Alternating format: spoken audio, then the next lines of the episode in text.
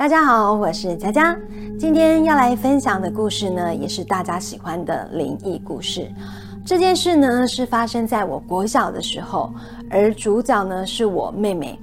我一直记得呢，小时候她曾跟我说，在我们家的鱼缸里看到一个人头的事情，所以我一直对这件事情很有印象。为了这个故事呢。我还特别跑去那个地点哦，拍了蛮多的素材回来。只不过呢，到了现场才发现哦，故事里的场景现在都变得很漂亮。为了还原样貌，所以在叙述故事中哦，我会描述的比较详细一些。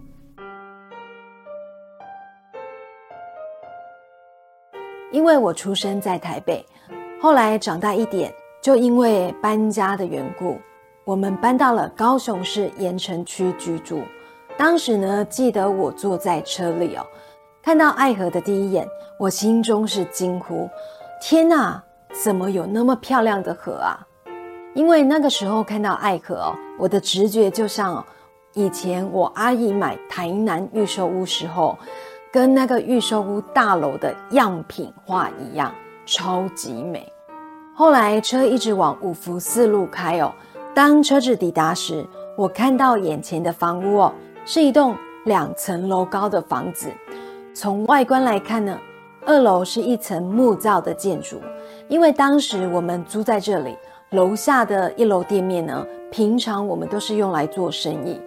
当时一楼的门口放了一个鱿鱼羹的摊子，一楼内呢摆了几张桌椅，而二楼呢就是我们居住的地方。如果我站在房子的前面，面向五福四路，背后呢就是我们家；左手边呢则是一排跟我们家一样两层楼高的屋子，而右手边呢就是铁路平交道。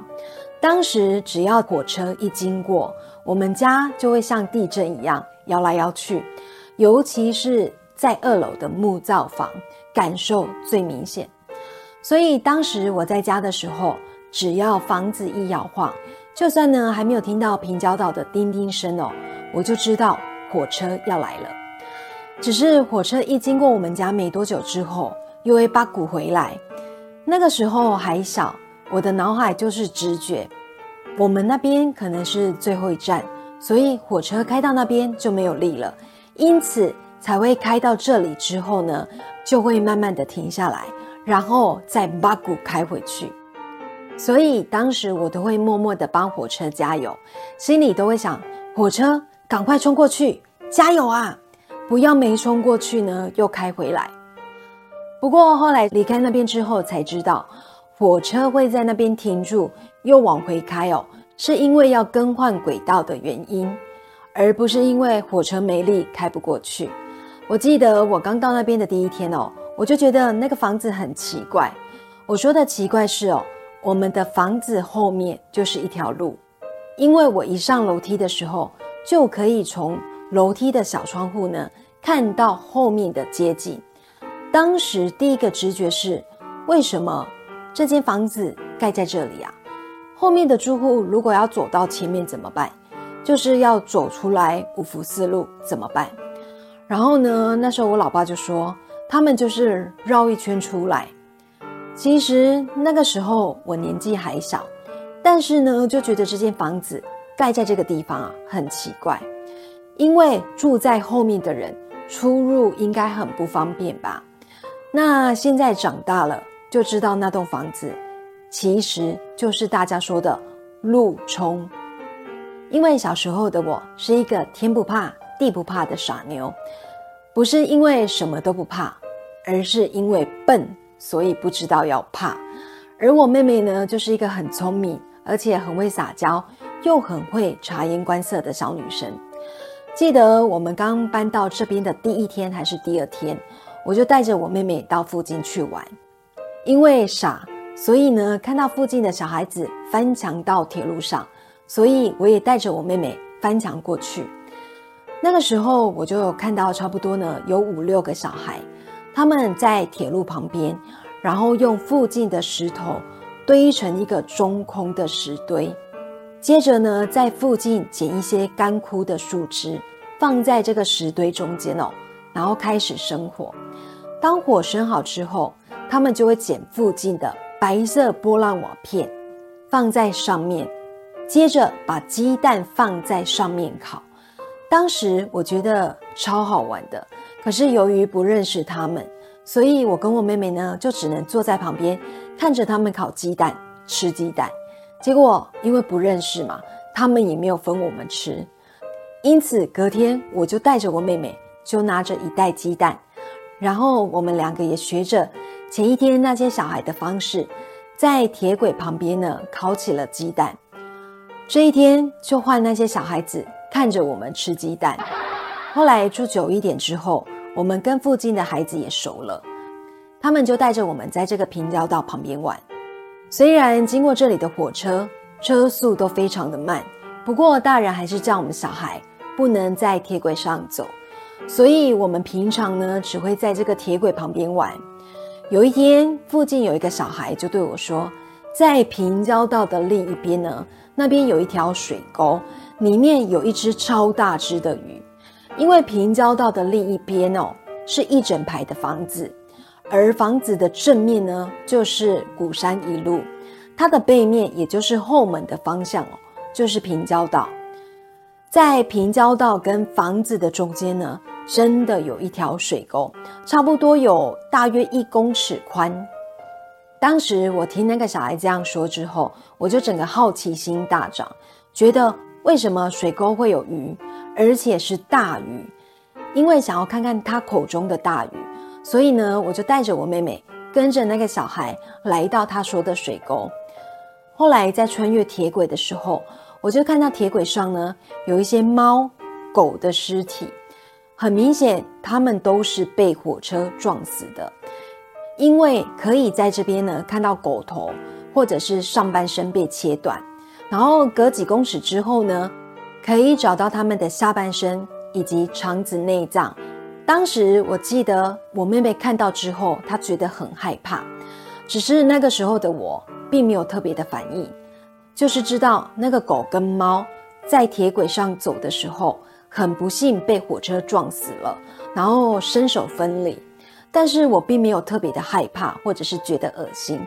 当下只是觉得，为什么没有人来清理这些尸体？这些狗跟猫的尸体在这边呢，会放多久？我现在想想哦，当时的我因为笨，所以没有危机意识。因此不懂得要怕，因为这里有蛮多枉死的动物园里，理论上小朋友是不能太靠近的。后来当我们到达那个水沟之后，结果真的在满是绿色苔藓以及浮萍的水沟里，看到一只超大只的鱼，在那边游来翻去。它全身黑黑的，而且嘴巴很大，还有胡须。当时的我觉得很兴奋。因为真的有鱼耶，而且好大只哦。然后这只鱼呢，跟我们平常吃的鱼长得不太一样。因此，我一回家之后呢，就马上跟我妈妈讲这件事情。结果他们就说，这个应该就是头伞，因为听我的描述，黑黑的，嘴巴大大的，还有胡须。他们说呢，头伞是杂食鱼类，所以什么都吃。因此呢，才会长得这么大只。当时我就想，那些猫狗的尸体有没有可能在撞飞的时候就掉到水沟里，被这只鲶鱼吃掉了？因为当时的我们并不像现在的小孩，回家呢就有手机、有电脑可以玩。虽然当时也有电视啦，但是我印象中哦，我们的电视呢是放在一楼给客人看的，所以小时候我只能带着我妹妹。跟附近的小孩一起玩。有一次呢，那群小孩就说：“今天他们要去寿山抓鱼跟虾子。”我当时只是想说，山上怎么会有鱼跟虾这种生物呢？不是在海边或者是池塘吗？后来他们说跟着他们走就对了，因此我就带着我妹妹跟着他们走。在要往寿山公园上走时，左边呢，你就会看到一片的山壁，还有公厕。以及公园设施，而右手边呢，就是一个大的排水沟。当时那个排水沟其实蛮干净的，并不像现在画面上看到的那么脏，而且那个时候并没有什么杂草，水都蛮清澈的，水位的高度呢大约到小孩子的脚踝那边，所以非常的安全。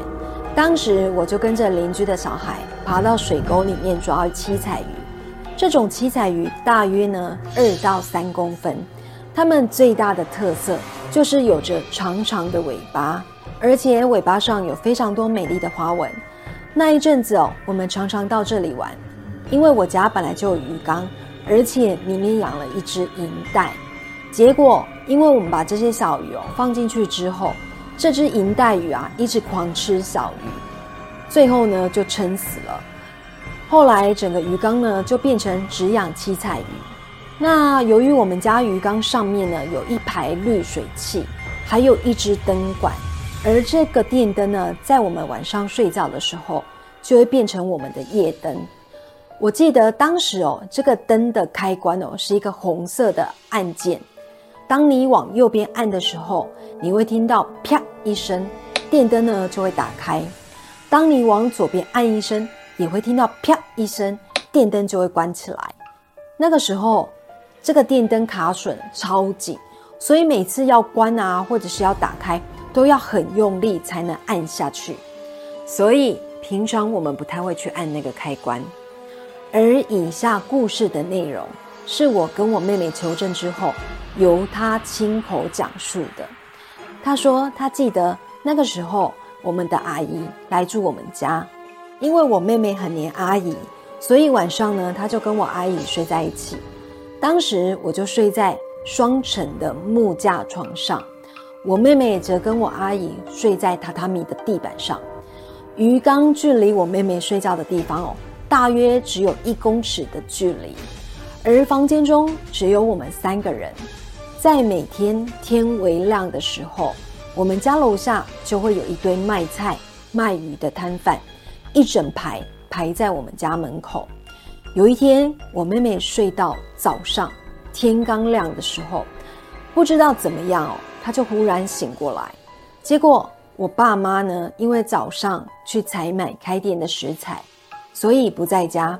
然后他就回到我们房间。结果原本在睡觉的阿姨，忽然之间哦，就像是全身抽搐一样，脚一直对着空气乱踢。看到这一幕，我妹妹整个吓到，她不知道怎么办，就愣在原地哦。因为当时房间里面唯一的光源哦，就是这个鱼缸的灯。结果这时，我妹妹就从鱼缸中看到一颗人头慢慢的飘过去，然后接着就听到一声啪，然后鱼缸的电灯就关了起来。她看到这一幕的时候，整个人吓死了。然后我就马上冲到楼下，因为找不到我爸妈，所以他只好蹲在楼下门口哭。然后那些卖菜的摊贩就问他说：“小朋友，你为什么要哭啊？”然后他就一直说呢：“我们家有鬼，我们家有鬼。”后来呢，当我爸妈回来的时候，发现电灯是好的，并不是烧坏而造成电灯关闭，而且检查之后呢。确定那个灯是被人按到关灯的状态，所以我妹妹听到啪一声，代表确实有人按了关灯键。但是是谁按的？而且我跟我阿姨都在睡觉，所以那颗人头也不可能是我们的影子出现在鱼缸里。因此，那颗人头是怎么一回事哦？到现在我们也不知道。不过我现在想想哦，真的觉得我妹超没义气的。那个时候遇到鬼，也不知道要把我们叫起来逃命，只顾着自己跑。不过话说回来，我记得小时候听完这个故事哦，我的第一个直觉哦不是怕，而是觉得为什么有人头啊？那个人头长怎么样？为什么我没有看到？现在想想哦，我就是我妈妈说的狗大，因为笨，所以不知道要怕。今天的故事就分享到这里，谢谢您的收看。对了，如果有婚礼、尾牙、商演等需求，请搜寻我们爱先锋乐团的官方 LINE 小老鼠八六九 i x x v k。乐团的服务宗旨是我们用心在活动的每个细节。再次感谢您的订阅跟收看，我是佳佳，我们下周五晚上九点见喽，拜拜。